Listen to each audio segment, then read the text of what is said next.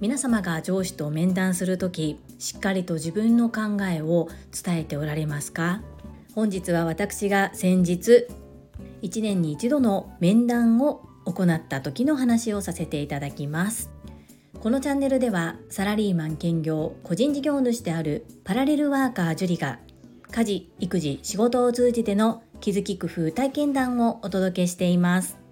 さて皆様いかがお過ごしでしょうか？少し寒暖の差が激しい私の住む兵庫県宝塚市でございます。皆様のお住まいの地域はいかがですか？ぜひ風邪などひかないようにしっかりと体調管理行ってくださいね。本日も本題に入る前に私の大好きな Voicy チャンネルのご紹介をさせていただきます。株式会社新規開拓代表取締役社長朝倉千恵子先生がパーソナリティを務めておられる。世界はあなたの仕事でできている。昨日は水曜日でしたので毎週水曜日はリスナーの皆様からお寄せいただいた質問にお答えくださるコーナーです。この答えが正しいとか間違っているとかではなく一つのものの見方考え方の参考としていただきたいという思いでお答えくださっています。今回のご質問は40代の女性からでした。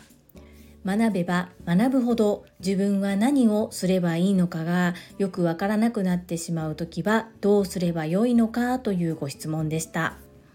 確かにダイエットでも糖質ダイエットが向いている方。方やしっかりお米を食べた方が痩せる方。いろんな体質体調の方がいらっしゃいますので自分に合ったダイエット法を見つけるっていうのがなかなか難しかったりもしますよね。そんな事例を取り上げながら朝倉千恵子先生のお考えをお答えくださっています。聞いていて私もとてもうなずきました。そうだよな、そうだよな、なるほどというふうに思いました。詳しくは本編を聞いていただきたいのですが結論学んでもやってなければ意味がないっていうところかなというふうに私も思います。私自分自身も含めてそうですがどうしても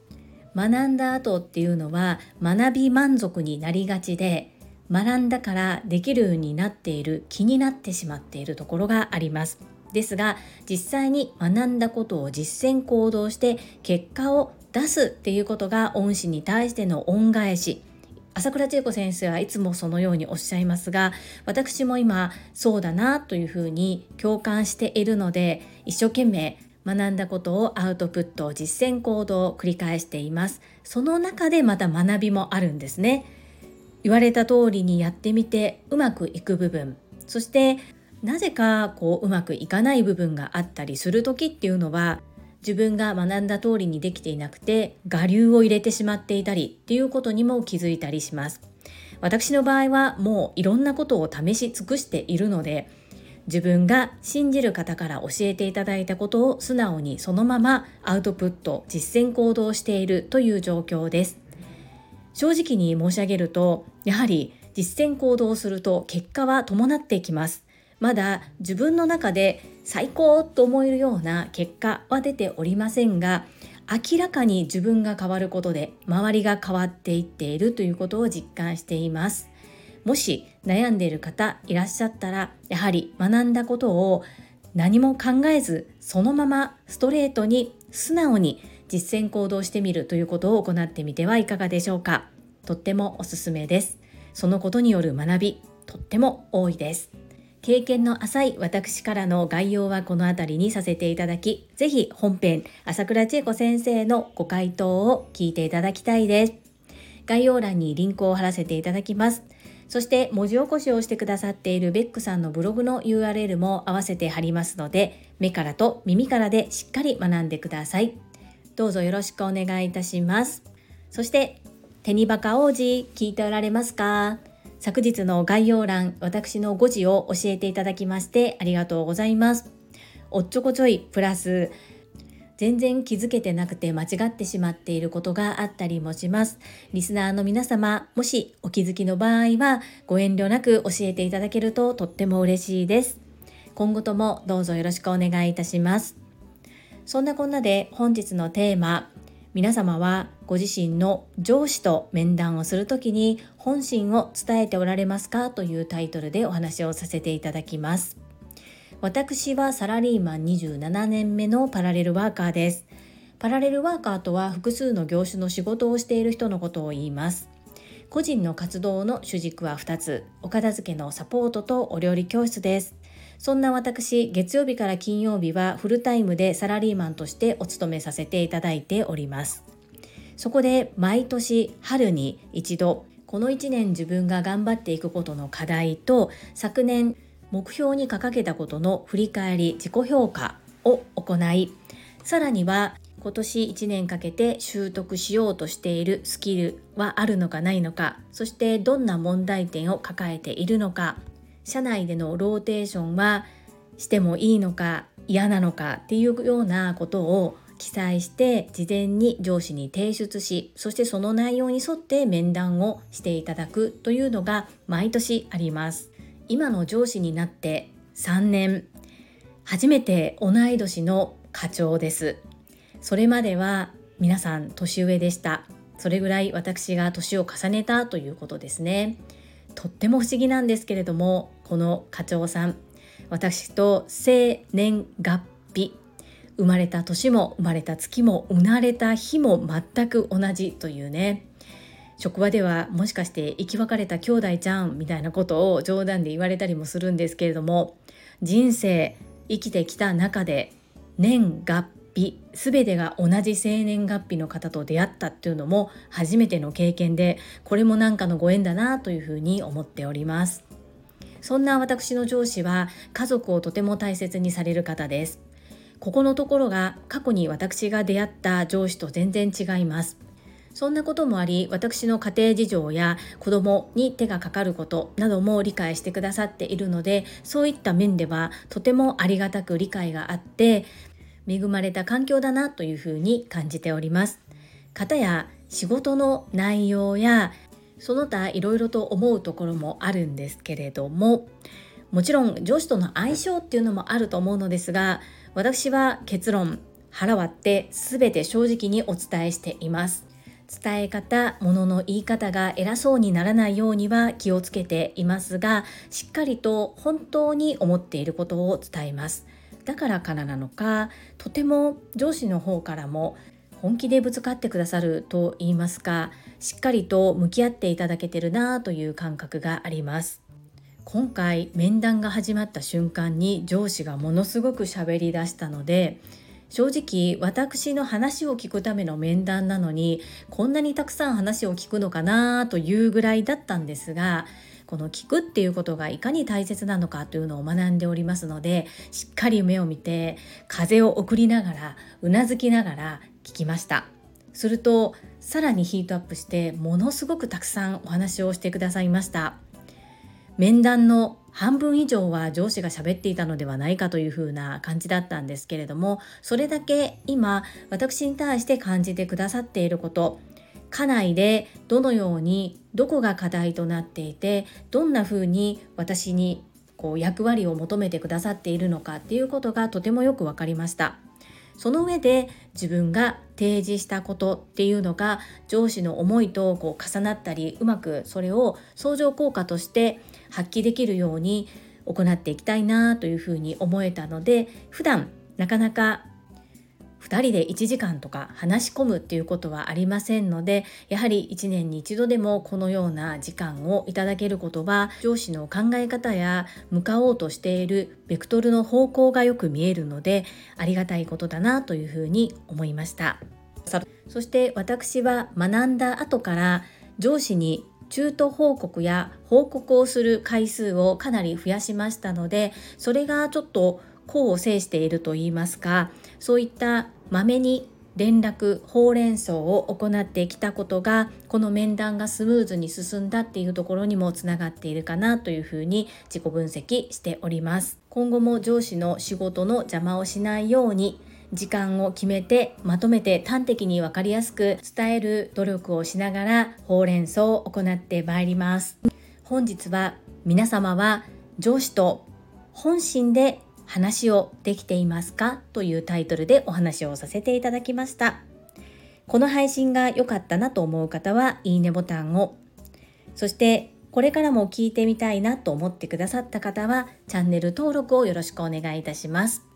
そして皆様からいただけるコメントが私の宝物です。ものすごく励みになりますのでコメントをいただけたり各種 SNS で拡散いただけるとめちゃくちゃ私喜びます。どうぞよろしくお願いいたします。ここからはいただいたコメントをご紹介いたします。第635回学び伝わるように伝えるにはどうしたらよいのかにお寄せいただいたメッセージです。日野武さんからです。コメントレアマン。会員番号11番日野武です。言葉磨き塾気になりますね。東京は第1日曜日開催とのことだそうです。ちょっと予定が合わないのでまずは書籍から入ってみることにしました。嬉しい言葉が自分を変えるという直近の書籍から入ってみます。またアウトプットさせていただきますね。日野武さん、コメントレアマンにもかかわらずコメントをいただきましてとっても嬉しいです。ありがとうございます。そしていつもツイッターでたくさんのいいね、コメント、シェアなど本当にありがとうございます。とっても嬉しいです。いつもいつも応援いただけること心より感謝いたします。日野武さんはずっとずっと学び続けておられてアウトプットも半端ないですのできっとこの塾合うのではないかなというふうに思いますですが日時が合わないということでちょっと残念ですね。そしてやっぱり日野武さんだなと思いました。書籍から入るということでアウトプットをとっても楽しみにしております。メッセージありがとうございます。次は越後屋さんからです。会員番号14番越後屋です。素敵なアウトプットありがとうございます。今日は入り方が違いましたね。これも言葉磨きの影響でしょうか。冒頭にお？今日はどんな話だろうと興味を引く良い入り方だと思いました。アンニョン。えっちごやさん、メッセージありがとうございます。そして入り方の違いに気づいていただきましてありがとうございます。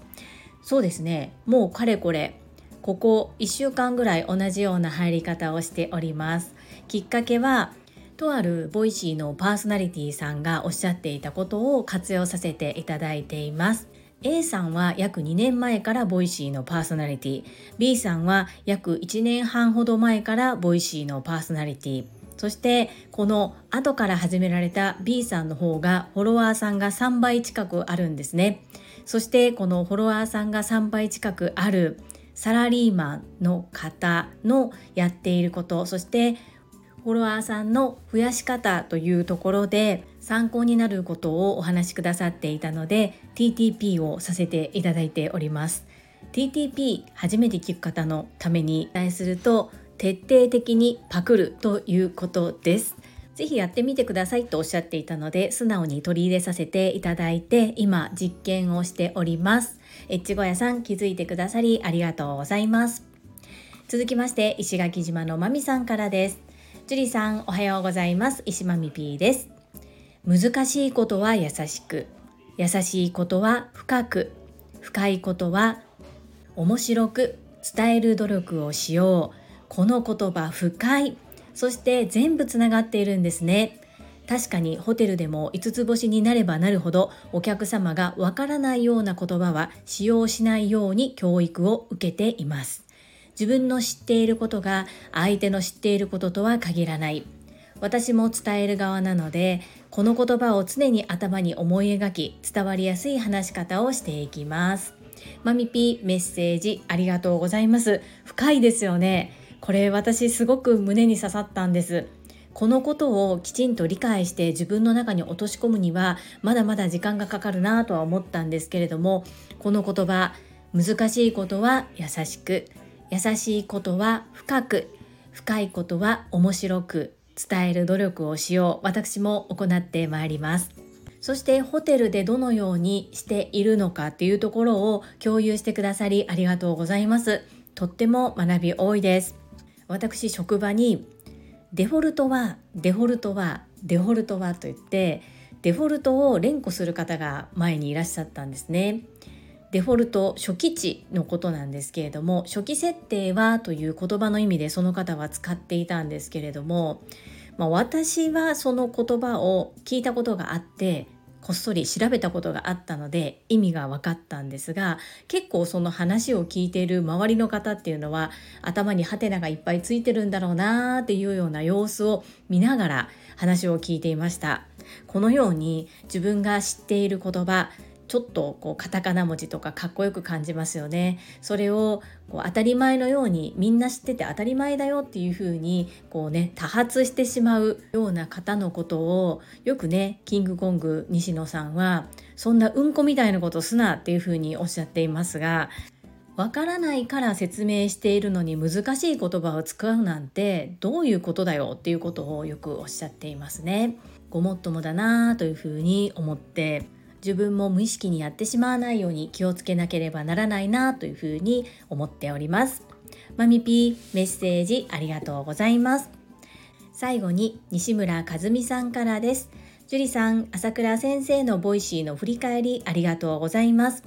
正直に行きます。言葉磨き塾のシェアありがとうございます。めちゃくちゃ深い話でした。もっと聞きたくなりました。勉強になりました。ありがとうございました。かずみんメッセージありがとうございます。Facebook の投稿にもコメントをいただきまして感謝申し上げます。私の夢は Voicy のパーソナリティになること。これを決めて言葉に出して宣言をしてからやっぱりこのスタンド FM での発信の仕方っていうのも変わってきたし自分でもいろいろと工夫をしようというふうに努力はしていますそしてどのようにもっと成長していってどうすればたくさんの方に聞いていただけるかなというところも考えつつなんですけれども今回参加させていただいた言葉磨き塾っていうのはまさかそういった塾っていう感覚全くなく本当に先輩が「樹里ちゃんおいで」って言ったので「はい行きます」っていう本当に軽いノリだったんですね。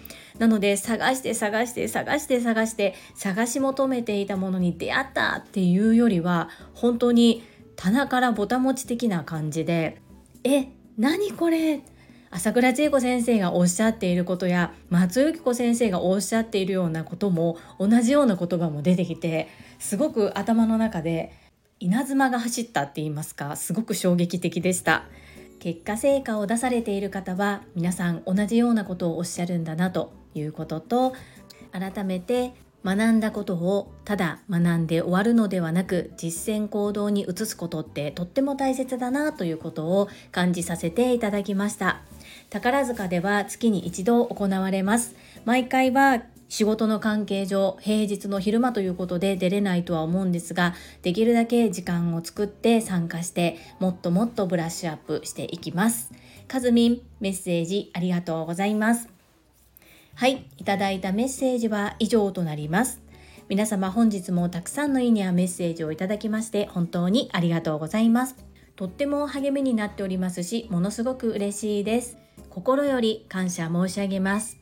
最後に2つお知らせをさせてください。1つ目、タレントのエンタメ忍者みやゆうさんの公式 YouTube チャンネルにて私の主催するお料理教室ジェリービーンズキッチンのオンラインレッスンの模様が公開されております。動画は約10分程度で事業紹介、自己紹介もご覧いただける内容となっております。概要欄にリンクを貼らせていただきますので、ぜひご覧くださいませ。2つ目、100人チャレンジャー in 宝塚という YouTube チャンネルにて42人目でご紹介をいただきました。こちらは私がなぜパラレルワーカーという働き方をしているのかということがわかる約7分程度の動画となっております。概要欄にリンクを貼らせていただきますので、ぜひご覧くださいませ。それではまた明日お会いしましょう。素敵な一日をお過ごしください。ママの笑顔サポーター、ジュリーでした。